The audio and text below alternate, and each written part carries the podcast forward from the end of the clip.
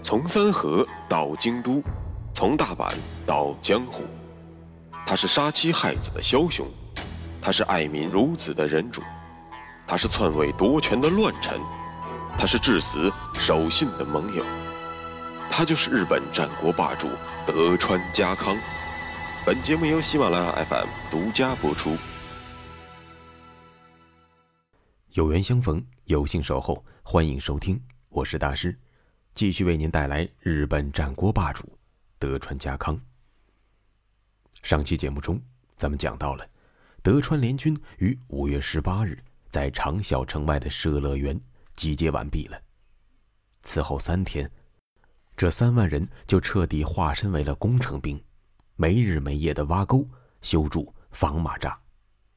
这边干得热火朝天，胜赖却叫苦不迭。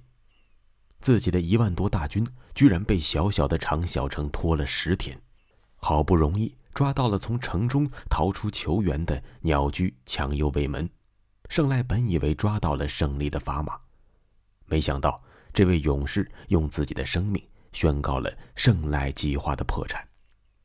城中守军得知知德联军已经集结完毕，不日将至，自然是更加不可能开城投降了。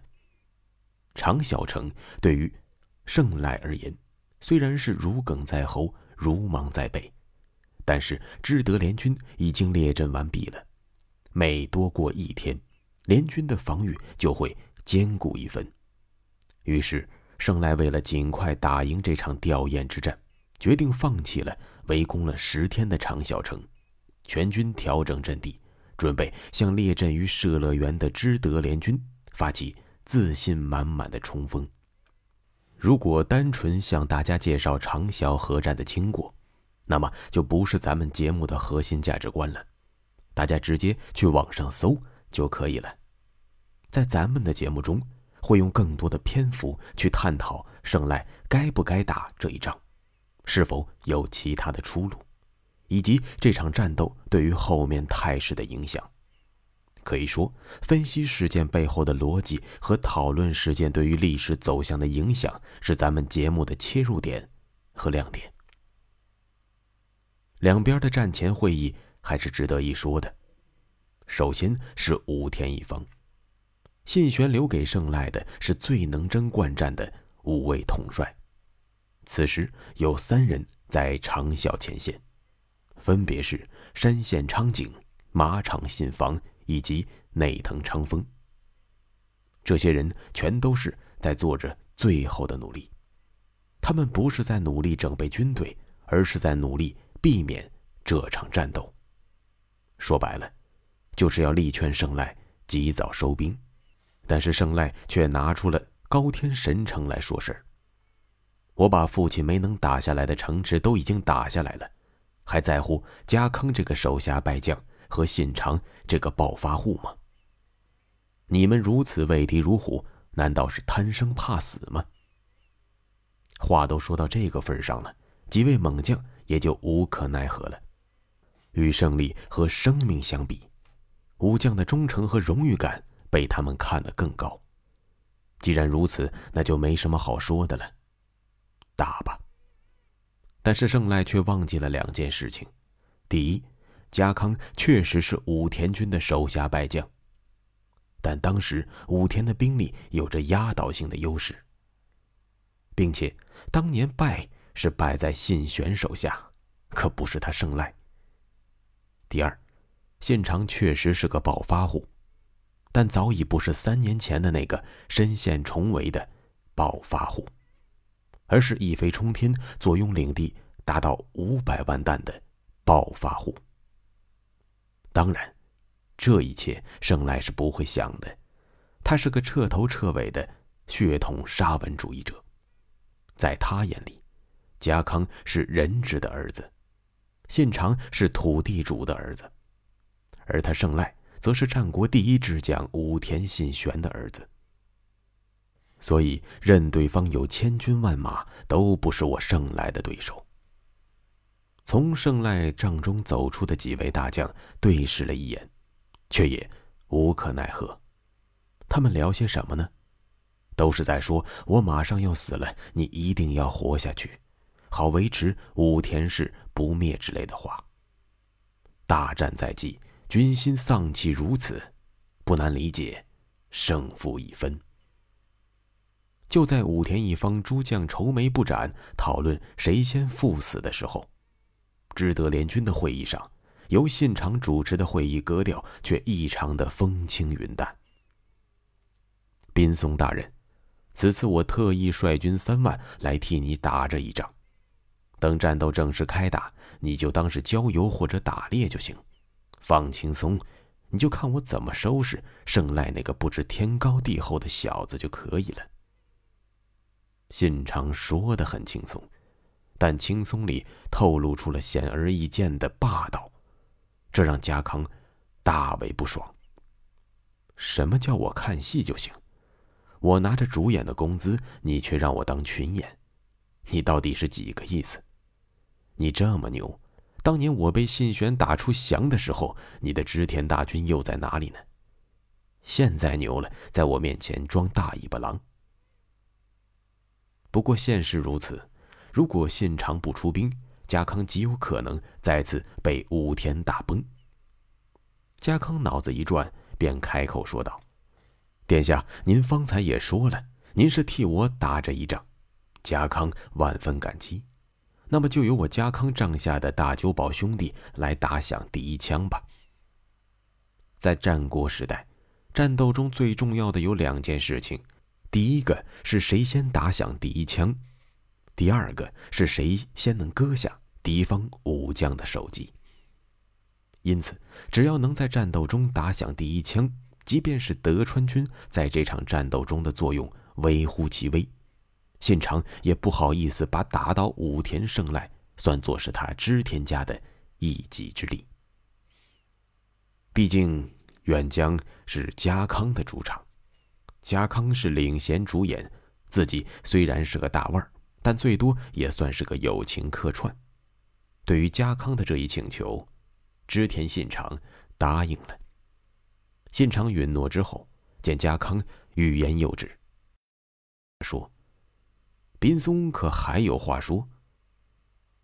家康颔首道：“呃，是这样，鄙人帐下有员将，叫做酒井忠次。”您肯定也听过，每遇大战，我都会听听他的意见。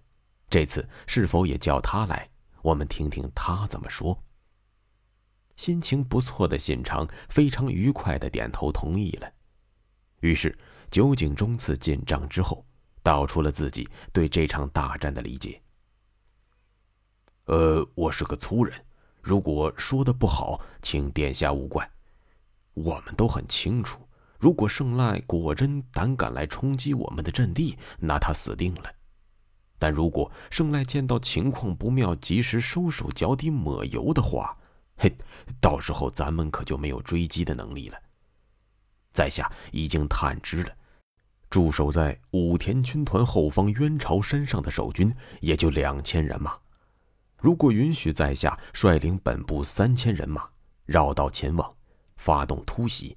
就可一举端掉胜赖的后方，到时候咱们前后夹击，到时候就算胜赖想要及时收手，咱们也能扒他一层皮。混账！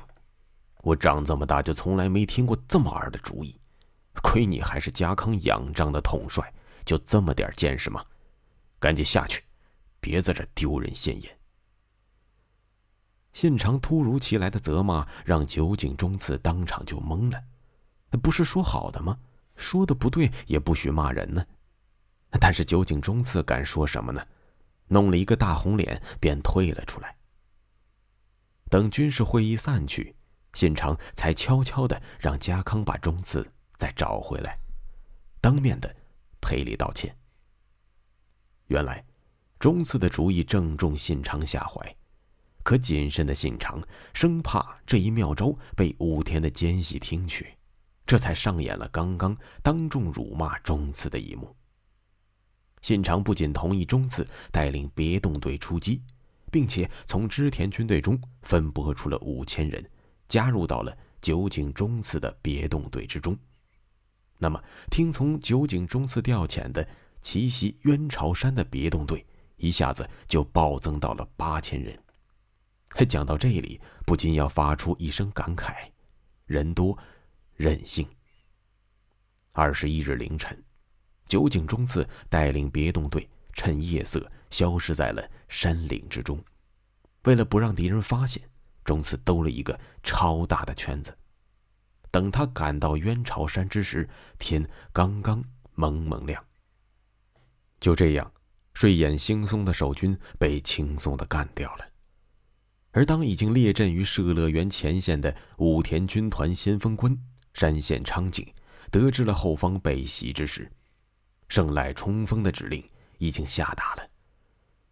山县无奈，也只得硬着头皮鼓起最后的勇气，向知德联军发起了冲锋。山县昌景此刻还有一丝希冀，那就是打一个时间差。要知道。火枪发射是有间歇的，说白了，那是火枪，不是机关枪，连个半自动机枪都不是。所以从填装火药一直到瞄准发射，没有几分钟是搞不定的。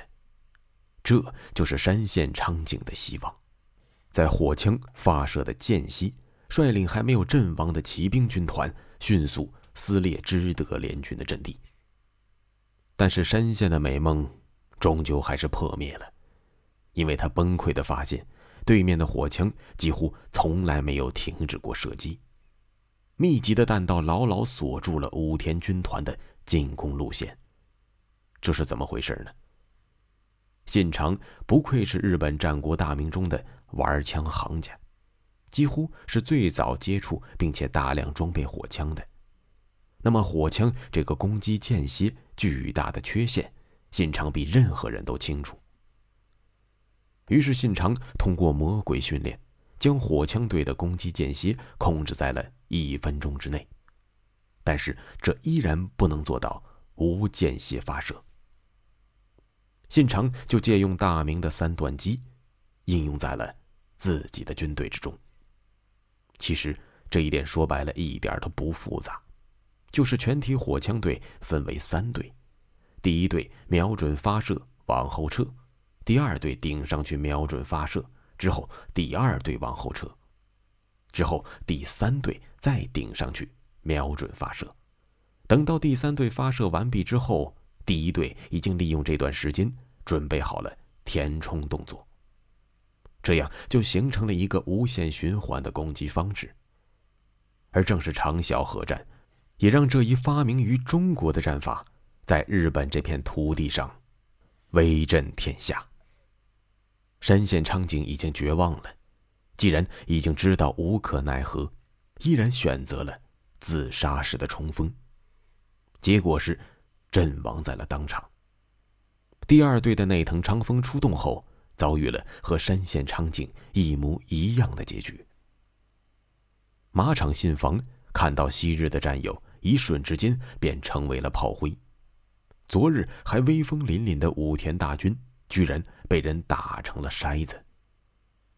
无奈呀，悲愤、五味杂陈。马场信房想过放弃，但是即便回去了，胜赖能让自己活吗？也罢，山县、内藤、马场随你们去了。随后，他叫来传令官：“快去，告诉主公。”信房恐怕不能再相见了，请主公务必马上撤退，切勿辜负我等拼力死战。说罢，马场信房带队用生命向主公信玄献上了最后的忠诚。这一战，虽然胜赖逃回了假信，但是武田军团却伤了元气。当然。随着北陆道的战神上山谦信突然发兵，在长筱河战中大获全胜的知德联军，也就只能暂时的放过了日薄西山的武田氏，任其苟延残喘。那么谦信起兵又是怎么回事呢？下期节目咱们接着说。穿过日本战国风云。看群雄如何逐鹿天下。欢迎订阅日本战国霸主德川家康，带你揭秘他的崛起之路。